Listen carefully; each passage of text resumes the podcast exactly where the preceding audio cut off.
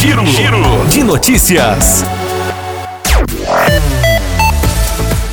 Rio Paranaíba voltou a não confirmar novos casos de Covid-19 nesta quinta-feira, segundo mostra o boletim divulgado pela Prefeitura da cidade. De acordo com os dados, cinco pessoas estão aguardando o resultado do exame que detecta o vírus e três ainda continuam em isolamento domiciliar. Até o momento já foram confirmados 1.449 casos, dos quais 1.411 são casos de pessoas que se recuperaram e tiveram alta do isolamento.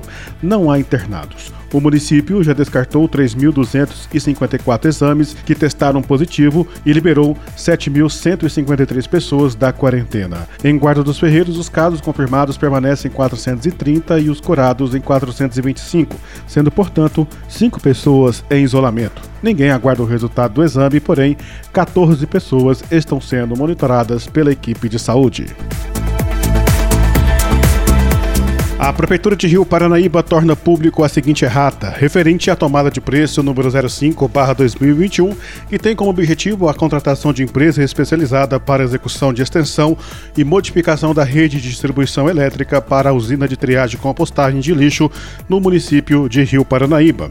No item 1.1 do projeto básico, onde se lê extensão de aproximadamente 1 km de rede primária trifásica protegida e instalação de transformador trifásico de 75 kV, leia-se extensão de aproximadamente 1 km de rede primária trifásica e instalação de transformador trifásico 75 kV.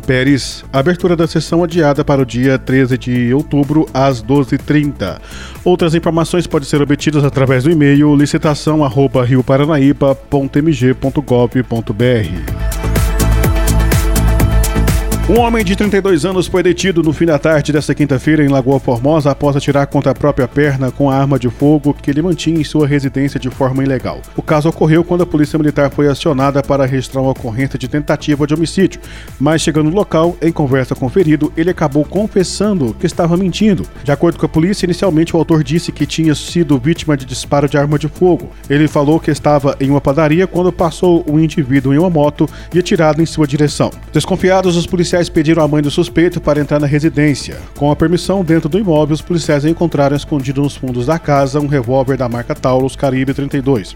Em seguida, um homem que estava com ferimento na coxa direita disse para a polícia que estava manuseando a arma quando ocorreu o disparo que o atingiu.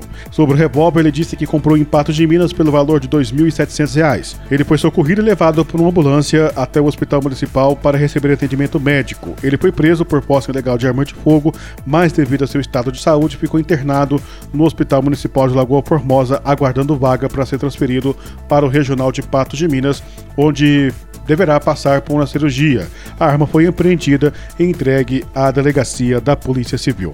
Estes foram os destaques de hoje. Nós voltamos na segunda-feira com mais informações de Rio Paranaíba e toda a região no nosso giro de notícias. Outras informações em nosso site paranaibamáximos.com.br. A você que esteve ligado conosco, o nosso muito obrigado.